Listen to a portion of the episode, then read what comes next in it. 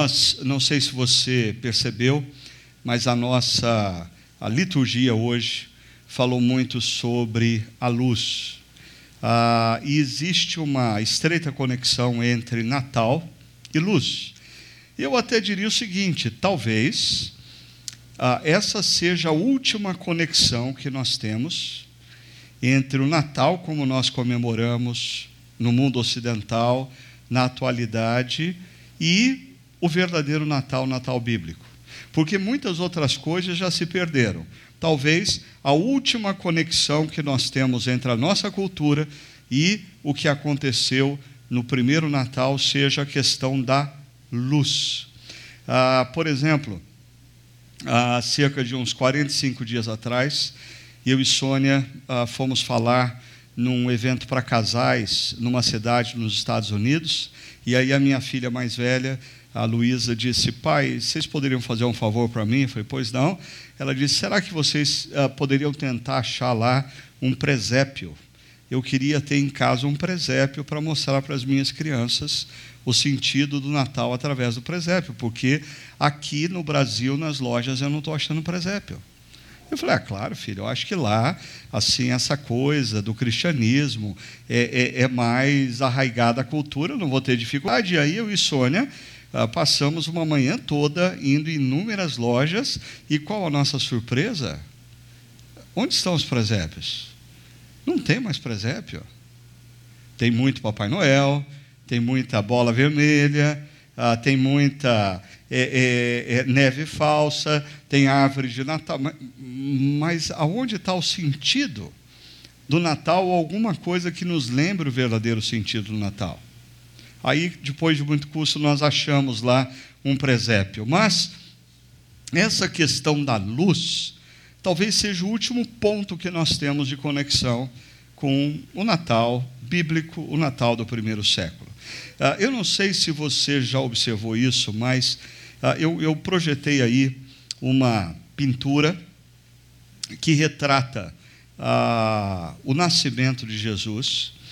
E é interessante, me chama a atenção que tanto as pinturas medievais como do Renascimento, posterior ao Renascimento, essa é uma delas, a do período barroco, todas elas ah, refletem a luz a partir do bebê. Você já tinha notado isso? Ah, por exemplo, a luz não vem de cima, a luz não vem do lado, a luz vem de baixo. É como se um abajur estivesse abaixo de todo mundo. Perceba, a luz é no rosto de Maria, ah, no rosto dessa outra mulher, ah, que caprichosamente está com um chapéu completamente fora ah, do contexto da época do nascimento de Jesus, ah, mas a luz vem de baixo, a luz vem do menino, a luz vem de Jesus. É interessante essa questão, porque na sabedoria bíblica, é, nós, quando você lê a Bíblia como um todo, você vai perceber que as trevas, são sinônimo de ausência de Deus. Ah, ah, ou seja, o que é a escuridão é a ausência de luz. Se não existe luz alguma, você tem a escuridão. E a escuridão, na sabedoria bíblica, ela é descrita como o espaço onde Deus não se faz presente. Por isso, a escuridão está associada a caos, a confusão. E aonde Deus, com a sua glória, ilumina, a luz que vem e emana de Deus gera ordem e orientação. Isso é assim desde a primeira página das Escrituras. Ah, perceba, Gênesis 1 diz: No princípio, Deus criou os céus e a terra. Ok? Então, nos conte como ele criou. Era a terra sem fome e vazia, consequentemente caótica, em desordem. Trevas, escuridão, cobriam a face do abismo. Onde existe escuridão, existe caos e desordem. Então disse Deus, e o que Deus diz? Haja luz. E quando a luz se propaga nas trevas, toda desordem gradativamente ganha ordem. Talvez para aqueles menos atentos na leitura desse texto, você talvez nunca tenha parado para pensar que luz era essa. Se o sol e os luzeiros dos céus são criados no quarto dia. Não existe ainda sol. Que luz que se propaga na escuridão.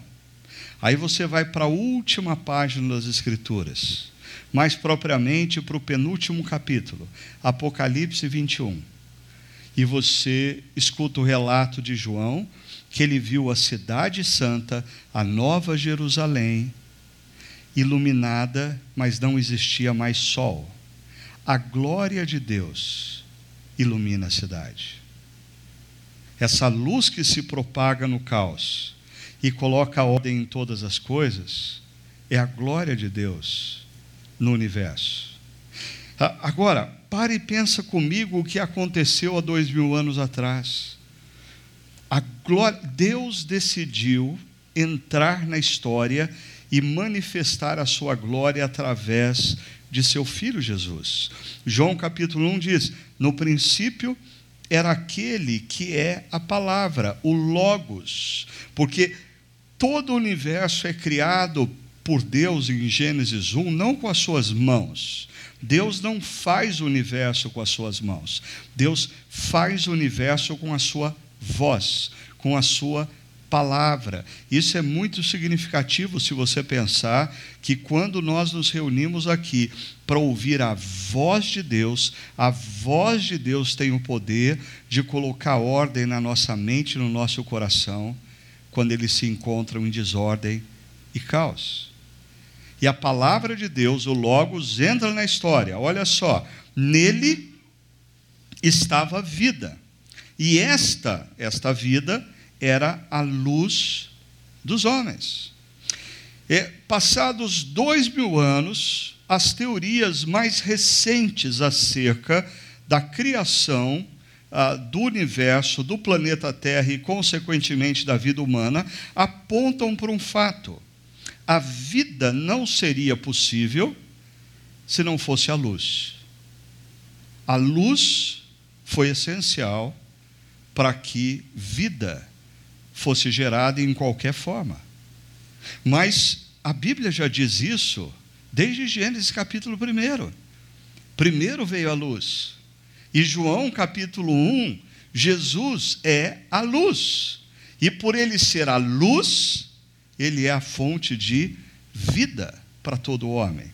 E o texto complementa dizendo: A luz brilha nas trevas e as trevas não a derrotaram. Ah, eu queria pegar essa temática da relação entre Natal e luz. Semana passada conversei com vocês sobre uma história de Natal. Hoje eu queria conversar com vocês sobre uma promessa de Natal. Uma promessa associada ao Natal. E essa promessa se encontra em Isaías capítulo 9, verso 1, que nós lemos durante aqui a nossa liturgia e que diz assim: Contudo, não haverá mais escuridão para os que estavam aflitos.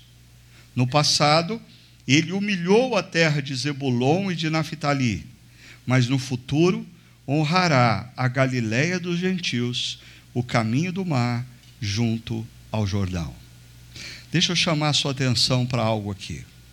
Primeiro, a relação nesse texto entre escuridão e aflição. Aonde existe escuridão, na mente e no coração, é só uma questão de tempo para se ter grande aflição na vida e na história. Quando você, ah, não sei se você, certamente você já viveu essa experiência de acordar no meio da noite e você precisa levantar. Mas quando você acorda no meio da noite, tendo a noção exata de onde você se encontra, você tem mais ou menos na sua cabeça aonde estão os móveis, principalmente aonde está o pé da cama, porque o pé da cama na escuridão é altamente danoso, especialmente para o dedinho do pé. Né? Ah, agora, e quando você tem aquela experiência trágica, como eu já vivi algumas vezes, por estar viajando aqui, acolá, estar tá num hotel, estar tá na casa de alguém, estar tá em outro lugar, de repente você acorda no meio da noite e eu não me lembro aonde eu estou. E eu não me lembro por alguns instantes nem que, de, que, que lado da cama eu tenho que descer, de que lado da cama eu estou. Você fica completamente sem referencial.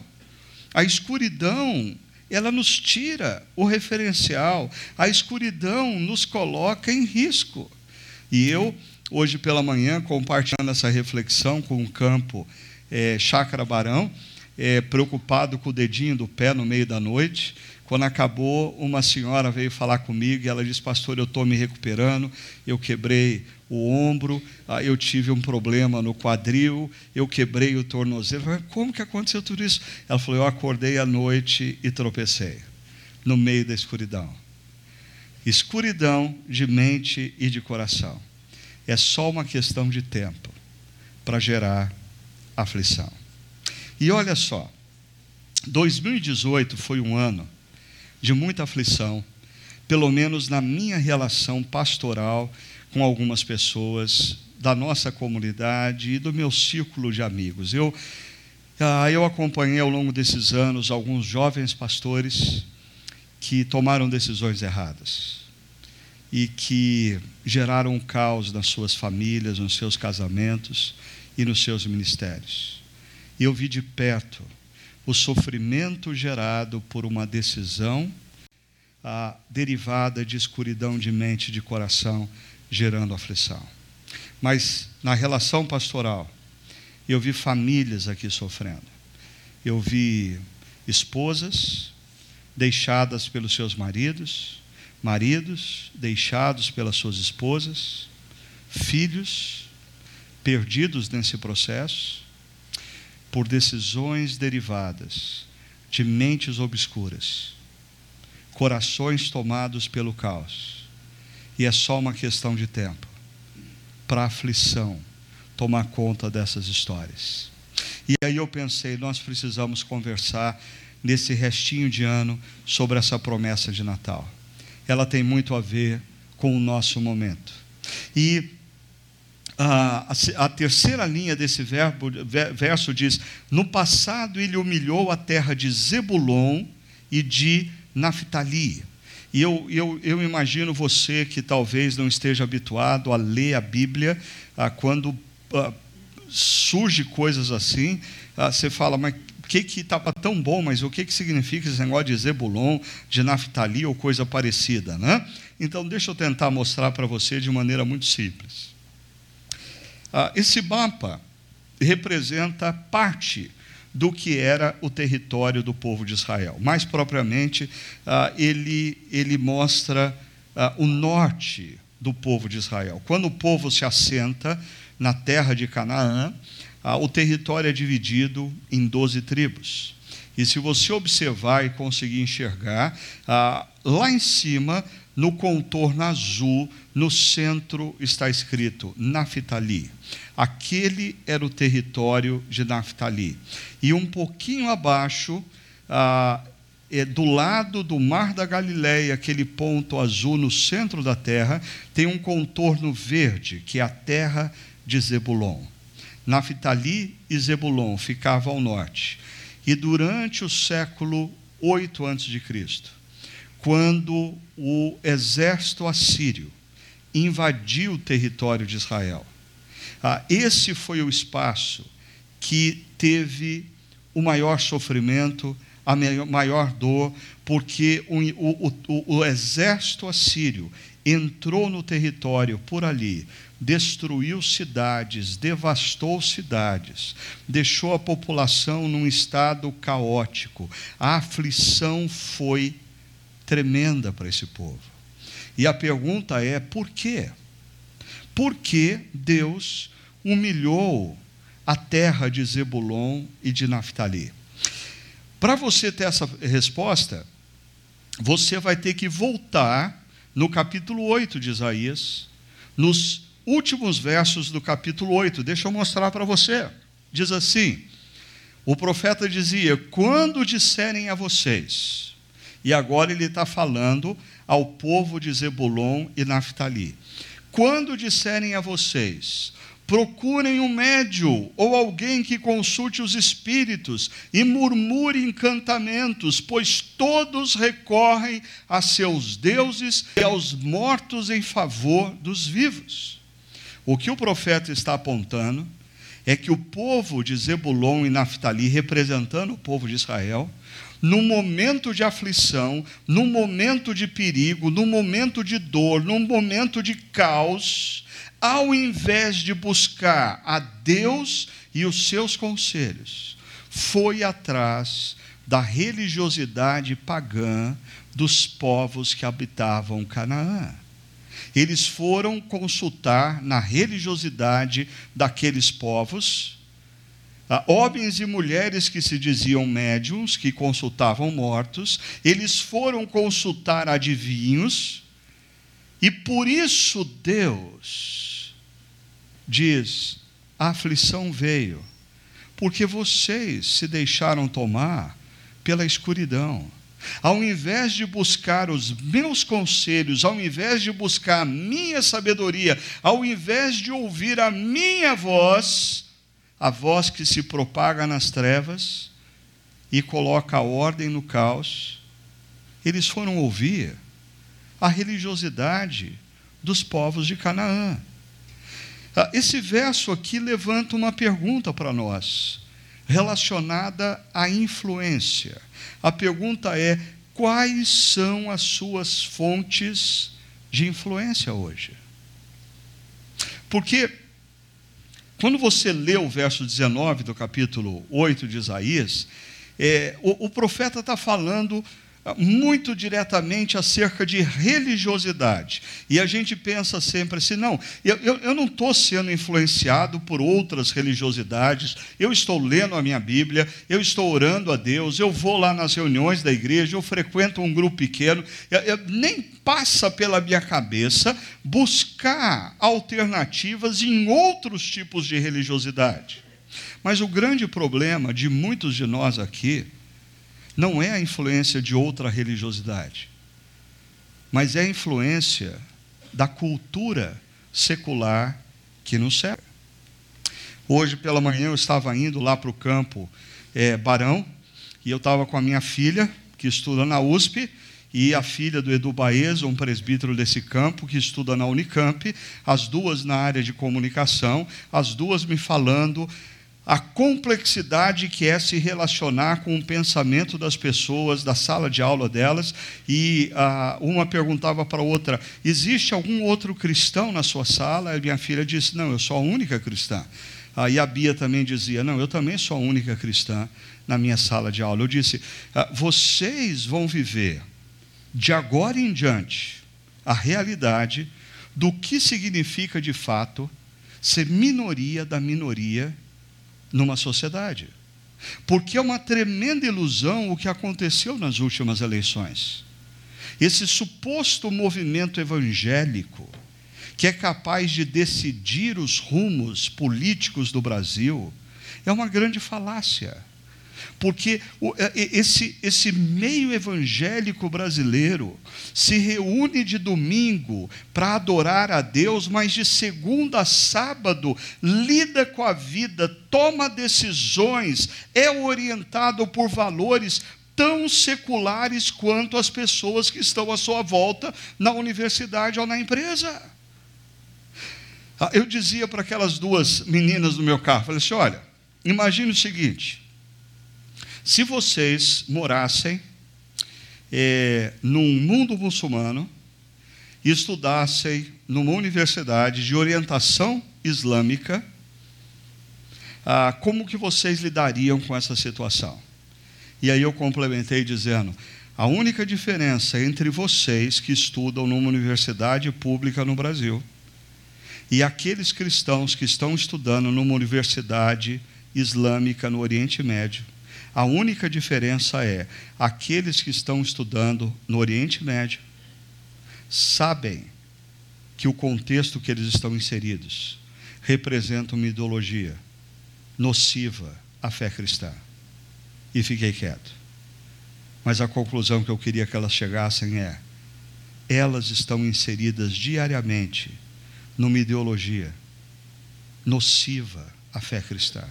Você e eu estamos diariamente conversando com pessoas que não pensam como Jesus gostaria que elas pensassem. Eu e você estamos diariamente assistindo séries de TV, séries de cinema, reportagens, entrevistas e ouvindo ideias que não são condizentes à luz que se propaga de Deus.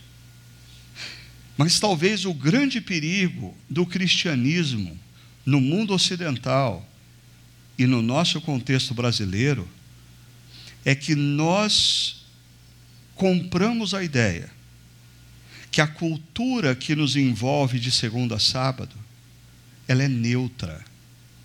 Ela não é neutra. Ela constantemente tenta formatar nossa mente e o nosso coração. Eu tenho acompanhado situações de famílias vivendo a aflição e quando eu escuto as histórias, aonde tudo aquilo começou, começou na conversa da esposa com outras mulheres na porta da escola enquanto se espera as crianças. A grande maioria das mulheres divorciadas. E aquela mulher cristã passa diariamente conversar e ouvir a ótica de uma pessoa que não tem a sua vida formatada pela sabedoria de Deus. Ou senão, é o indivíduo que, para cuidar do corpo, cuidar da saúde, passa a frequentar a academia todo dia. E antes dos exercícios, durante os exercícios e depois dos exercícios, conversa com as pessoas da academia. E ele nunca para para pensar que a lógica do sujeito que está na esteira do lado dele é, é, é, formatada por valores completamente diferentes dos que regem e orientam a sua vida.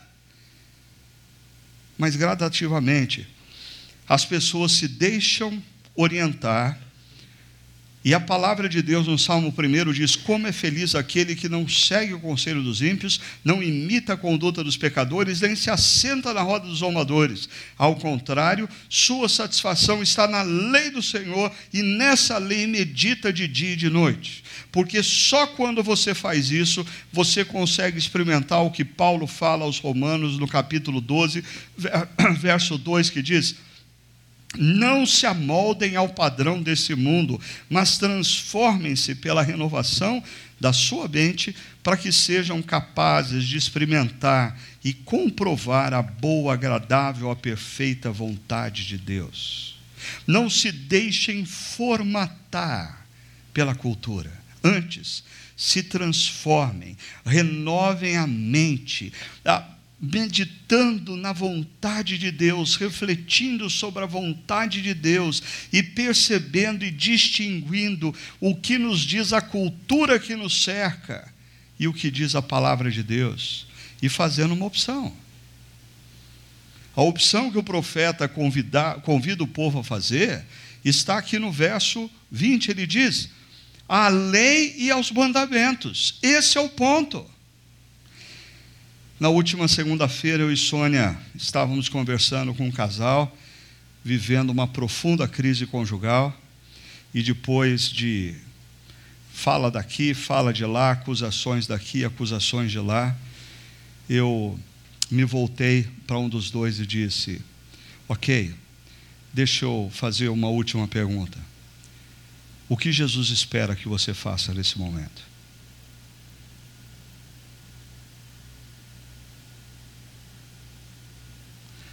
Porque a questão não é o que o seu amigo de trabalho faria.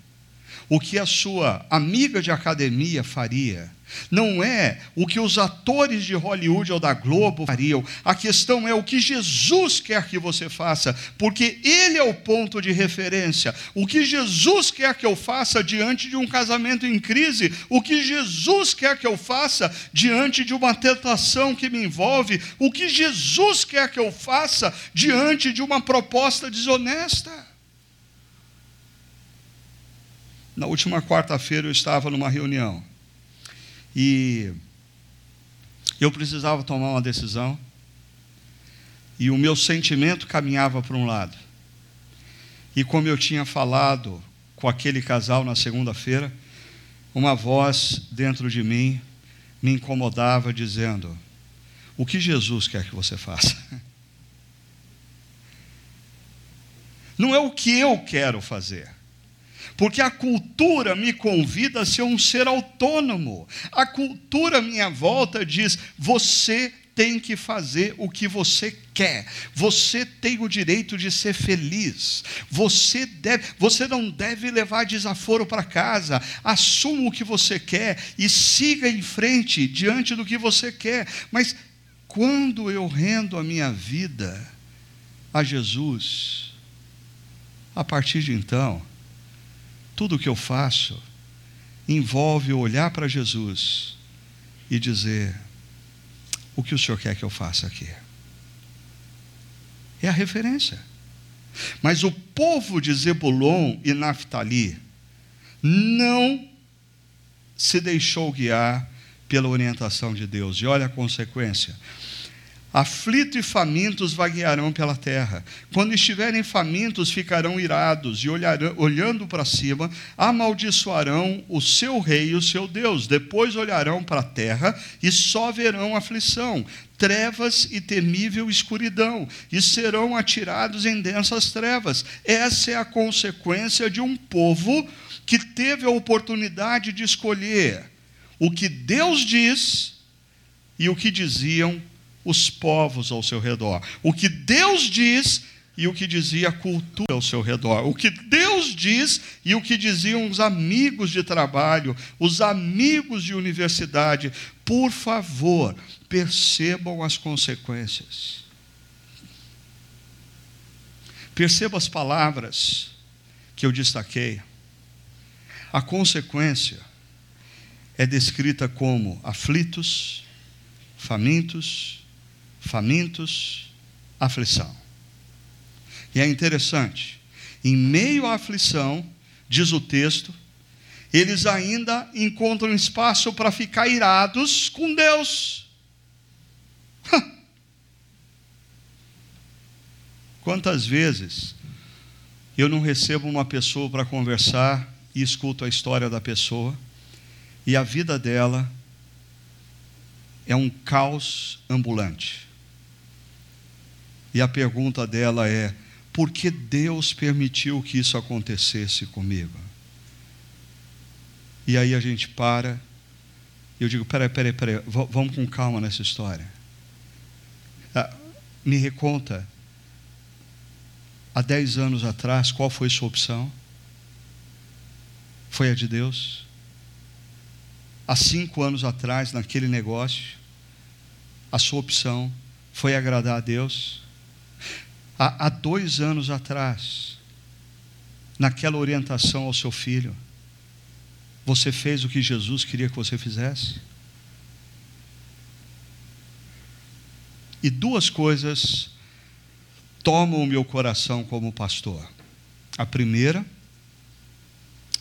eu sou testemunha ocular do estrago que decisões erradas fazem numa vida, numa história, numa família. Enormes. E aí, mas aí eu estou lidando com pessoas que chegam até mim, quebradas, porque erraram no passado, e agora suas vidas estão em desordem. Mas talvez eu não sei o que é pior, ah, ter essas pessoas diante de mim ou ter diante de mim pessoas que estão no momento da decisão. e você diz: o que Deus espera de você é isso. Deus vai estar com você, tome essa decisão. Mas a pessoa está completamente cega, tomada pelos valores da cultura. E ela flerta fortemente a tomar a decisão que em nada se, se relaciona com o valor e o princípio de Deus. E é interessante, porque em alguns momentos como esse eu disse, eu, eu, eu abro a Bíblia com a pessoa e diz: Olha, você percebeu o que, que Deus quer que você faça? E a pessoa me responde: Ah, eu sei, mas eu tenho orado a Deus, dizendo assim: Deus, se o Senhor quer que eu faça isso, tira do meu coração a vontade de fazer isso. Aí eu digo: aí é fácil.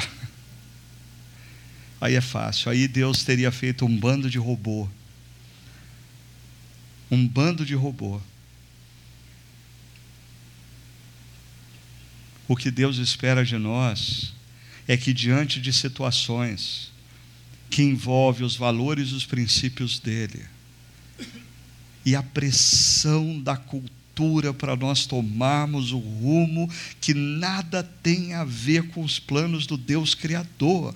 A gente confie que a vontade dele é boa, perfeita e agradável, e a gente se renda a essa vontade, porque senão a consequência é a aflição.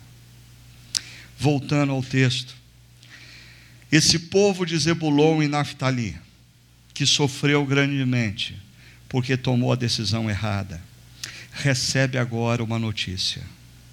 Mas no futuro, honrará a Galiléia dos gentios, que é justamente a mesma região, o caminho do mar, junto ao Jordão. Em outras palavras, o profeta está trazendo uma boa notícia àqueles que no passado tomaram a decisão errada, que no passado cederam à cultura que no passado pegaram os caminhos que nada tem a ver com Deus Criador. O profeta está dizendo: Deus vai fazer algo novo, Deus vai fazer algo novo, Deus vai transformar essa história. E veja só. O verso seguinte ele diz: O povo que caminhava em trevas viu grande luz sobre os que viviam na terra da sombra da morte raiou uma luz. Jesus inicia o seu ministério na Galiléia. Jesus, os primeiros lugares pelos quais Jesus anda, pisa é a terra de Zebulon e Naftali. É ali que Jesus anuncia: o reino de Deus é chegado. Arrependam-se, em outras palavras, mudem a mente de vocês, mudem a mente, se rendam aos meus valores, se rendam ao meu reino. Perceba, a palavra trevas, que remete a causa e confusão, ela está em contraste aqui no texto com a palavra luz, que nos fala de ordem e orientação. Quando nós tomamos caminhos que não são de Deus, gradativamente a nossa vida vai se tornando um caos, uma confusão. Mas quando a gente decide deixar a luz de Cristo iluminar novamente a nossa mente e o nosso coração, e como um farol numa noite escura e de tempestade, nos guiar gradativamente, assim como foi em Gênesis 1 na criação do universo. O caos ganha ordem e a desordem ganha orientação. O verso seguinte diz: Fizeste crescer a nação e aumentaste a sua alegria, eles se alegram diante de ti. Ele está falando do povo que conheceu a aflição, conheceu a fome, conheceu a destruição. Agora, a chegada de Jesus, a luz do mundo, traz para eles uma alegria que veja só, como os que se regozijam na colheita, quando agora é, eles eram famintos, agora eles têm alimento, como os que exultam quando dividem os bens da, na batalha, eles antes estavam peregrinando por uma terra devastada, agora eles têm recursos novamente. Perceba o contraste entre a tristeza dos famintos e aflitos dos últimos versos de Isaías 8 para a alegria da colheita e dos bens dos primeiros versos de Isaías 9. O texto segue dizendo: Pois tu destruíste o jugo que os oprimia e a canga que estava sobre os seus ombros, e a vara de castigo do seu opressor, como no dia da derrota de Midian.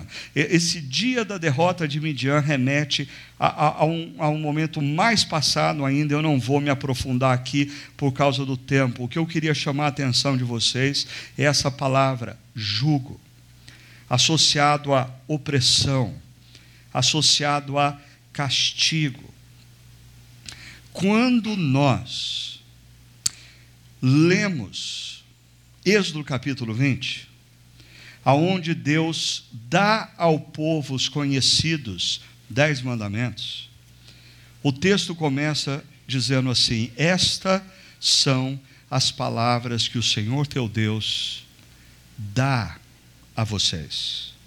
E o propósito está lá, para que vocês não se curvem mais diante de deuses falsos. O grande propósito de Deus em dar a lei para o povo de Israel e a preocupação de Deus nos primeiros três mandamentos é alertar Israel de que se ela se curvasse novamente diante de deuses falsos, ela ia sofrer. Porque os deuses falsos são opressores. Os deuses falsos não passam de demônios. Demônios que nos oferecem o que eles não têm para nos dar.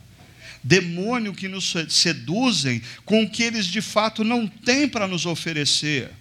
Ah, mas nós vivemos numa época e numa cultura em que nós olhamos e nós pensamos assim: não, nós, nós não temos mais esses deuses como existia no passado, não, nós estamos cercados de deuses. Nós temos o Mammon, o Deus da riqueza, o Deus do dinheiro, que está constantemente dizendo a você que se você tiver dinheiro, todos os seus problemas estarão solucionados. Tem o Deus do sucesso profissional, que se você for um indivíduo bem realizado profissionalmente, as pessoas vão te respeitar e você vai ter tudo o que você sempre desejou.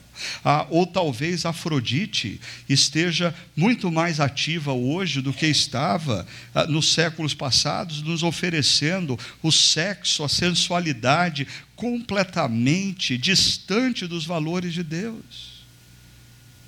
Agora, tudo isso gera opressão e castigo. Como pastor, eu tenho assistido a história de pessoas que adentram em determinados caminhos de pecado e depois as suas vidas são destruídas e elas não conseguem sair mais daquele caminho sozinhas. Por quê? Porque elas foram oprimidas um jugo foi colocado sobre elas. Mas Jesus, a luz do mundo, representa o convite à liberdade. Jesus entra na história para tirar esse jugo de você. Jesus entra na história para te dar uma nova chance. Jesus entra na história para quebrar as correias dos vícios, dos mau hábitos que estão destruindo a sua vida. Jesus entra na história para convidar você a viver o novo. É possível, por quê? Porque Jesus tem o poder de te libertar desses hábitos. Perceba? E o que Jesus nos pede? Não é mais a obediência baseada no medo, mas a obediência baseada no amor.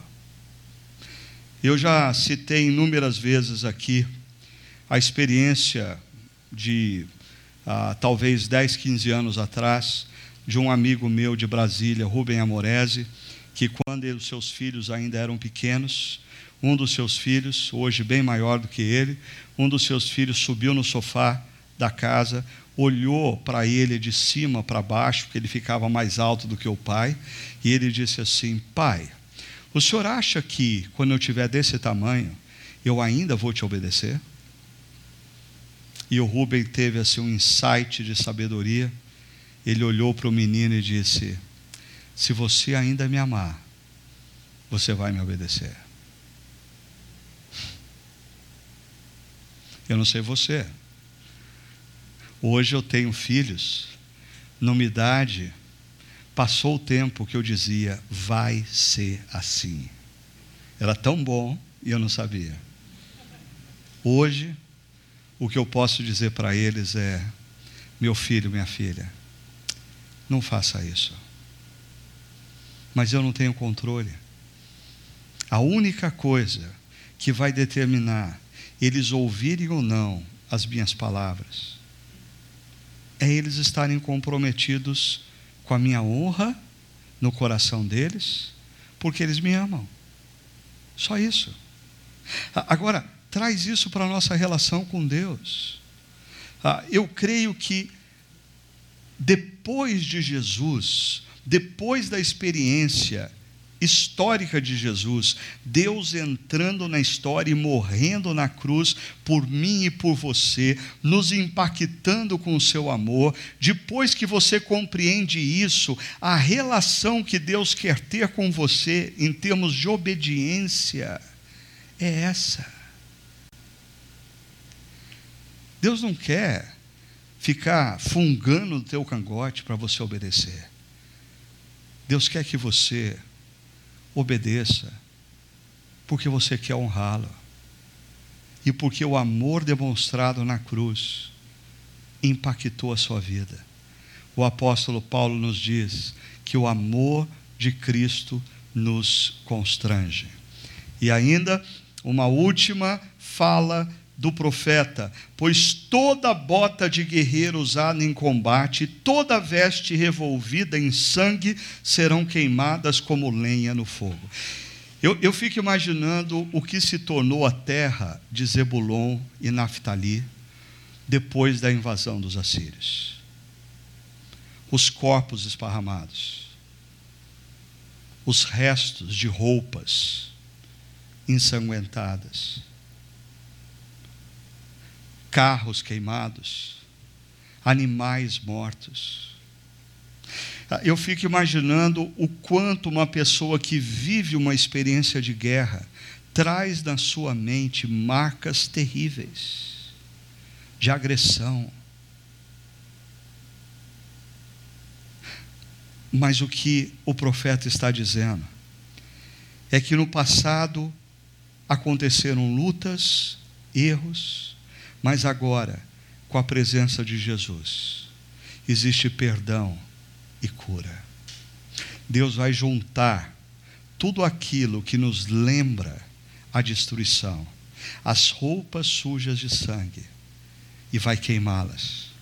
É interessante que o mesmo profeta Isaías é aquele que diz que Deus pega os nossos pecados e lança no mais profundo abismo e dos nossos pecados ele não se lembra mais. Deus quer fazer isso na minha vida e na sua vida. E tudo isso que eu descrevi até então só é possível por causa do verso 6, que diz: Porque um menino nos nasceu, um filho nos foi dado, e o governo está sobre os seus ombros, e ele será chamado maravilhoso conselheiro, Deus poderoso, Pai eterno, príncipe da paz. Tudo isso que foi descrito até aqui só se faz possível porque um menino nasceu. E esse menino é um filho que é dado a mim e a você. Não porque nós merecemos, mas porque Deus é gracioso. Ele nos dá. E talvez, em meio à cultura que nós vivemos, Nós mesmos que nos afirmamos cristãos, nos esquecemos do que representam esses dias que nós celebramos o Natal. Tempo da gente pensar com profundidade o tamanho do presente de Deus. Tempo para a gente refletir qual é o impacto desse presente nas nossas vidas. Ah, eu queria passar rapidamente um clipe para vocês, para relembrá-los acerca desse presente, e em seguida eu vou encerrar essa reflexão. Dê uma olhadinha, por favor.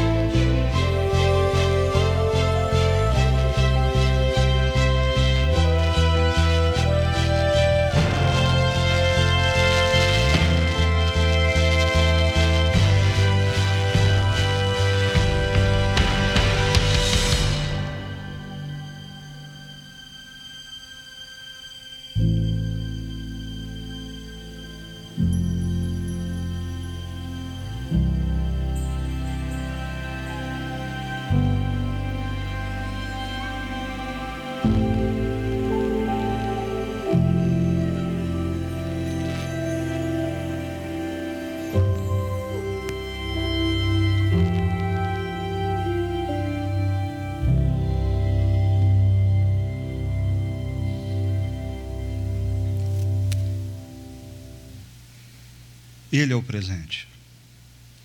Ele é o presente chamado de maravilhoso conselheiro. Maravilhoso conselheiro. Eu acho interessante o uso dessa palavra conselheiro,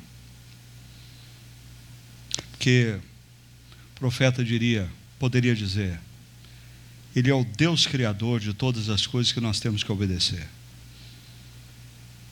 Mas se você tem consciência de quem Ele é, é lice sua não obedecê-la. É por isso que Ele é maravilhoso nos conselhos. Você tem seguido os conselhos dele? Ele será chamado Deus poderoso. Porque quando você escuta a voz dele dizendo: Meu filho, minha filha, eu quero que você faça isso.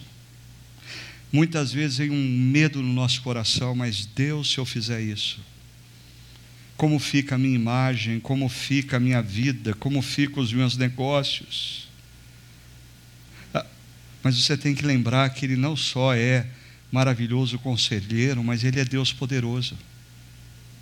Para Ele não há impossíveis. A obediência precede o milagre. Ele será chamado Pai Eterno. Existe uma característica do Pai descrita em Lucas 15. O filho ofende, o filho deixa, o filho desonra, o filho, numa terra distante, bloqueia o pai no grupo do WhatsApp, corta o pai do Facebook para que o pai não tivesse notícias dele, troca de número de celular para que o pai não possa mais ligar para ele, perde tudo, se dá mal, e quando aquele moço volta, o pai o acolhe. Essa é a história das nossas vidas com Deus. Eu não consigo entender porque Deus insiste em me amar. Mas Ele insiste em me amar. E Ele insiste em amar você. Você não falhou algumas vezes. Você falhou inúmeras vezes.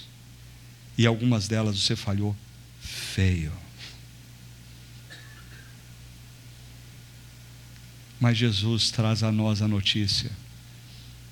O nosso Pai eterno nos quer de volta. Ele nos quer oferecer uma nova chance. Ele nos ama. E ele será chamado Príncipe da Paz.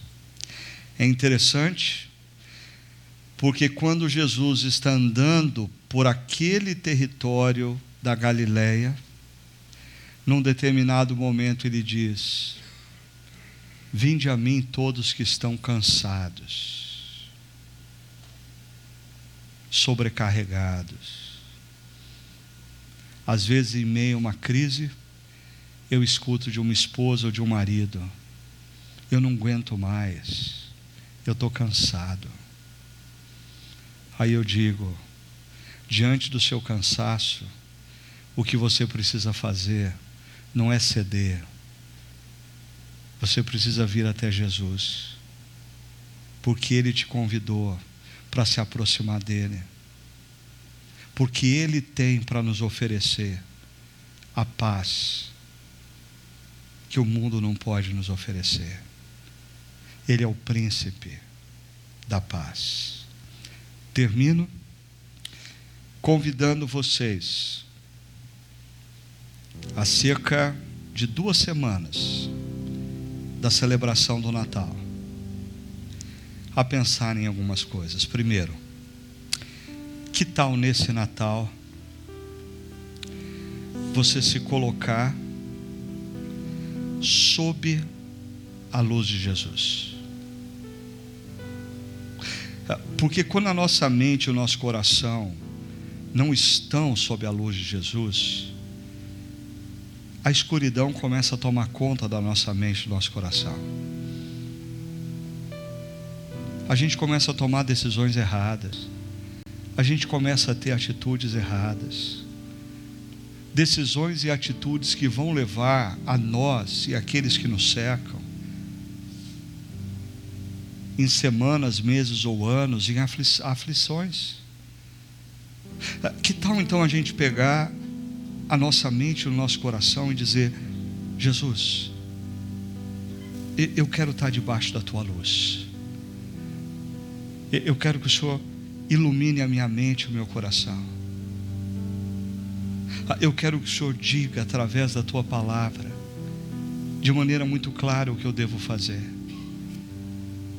Uma segunda coisa, que tal nesse Natal você se render aos conselhos de Jesus? Os magos do Oriente distante vieram, trouxeram ouro, incenso e mirra. Que tal nesse Natal você trazer a Jesus o controle da sua vida? E dizer: Jesus, eu te entrego o controle da minha vida. Eu me rendo aos seus conselhos.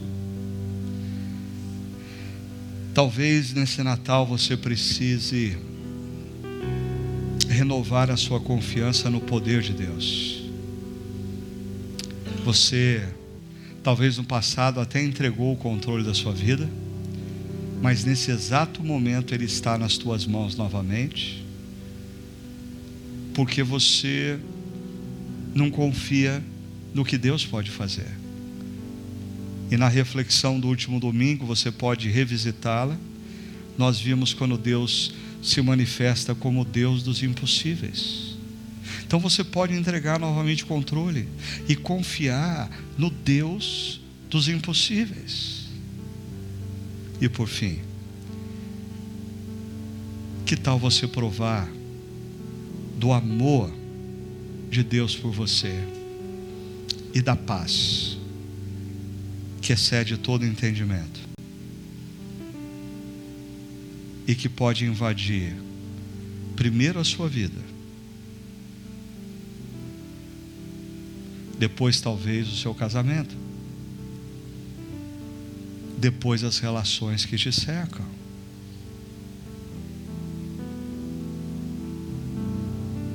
Que tal você, nesse instante, fechar os seus olhos e nós temos uma palavra de oração? Senhor, na tua presença, nós queremos suplicar que a luz de Cristo esteja sobre as nossas vidas, neste lugar e onde quer que nós nos encontramos nesse exato momento, que a luz de Cristo ilumine as nossas mentes e corações, revelando a nós os nossos sentimentos enganosos, os nossos pensamentos incoerentes aos teus valores. Que a luz de Cristo nos ilumine e revele a cada um de nós quão marcados e formatados pelos valores da cultura que nos cerca nós estamos. Mas, Pai, que essa luz traga a nós também a compreensão do tamanho do teu amor demonstrado naquela cruz. E a lembrança do presente que o Senhor nos deu em Jesus nos constranja, nos levando a uma rendição. Rendição aos teus conselhos, rendição aos teus valores, rendição ao teu amor e que a paz do Senhor, a paz prometida a todos aqueles que estão cansados e sobrecarregados nesse exato momento, que Jesus disse: Venham a mim, que essa paz que vem de Cristo tome as nossas vidas. Mesmo que as circunstâncias não mudem, que exista uma profunda mudança no nosso interior e a maneira como nós vemos os problemas, as adversidades e as crises que nos cercam. Que este seja Natal de luz, de rendição à tua vontade, de experimentarmos o teu amor e de estarmos plenos da tua paz. É no nome dele que nós oramos, Jesus. Amém.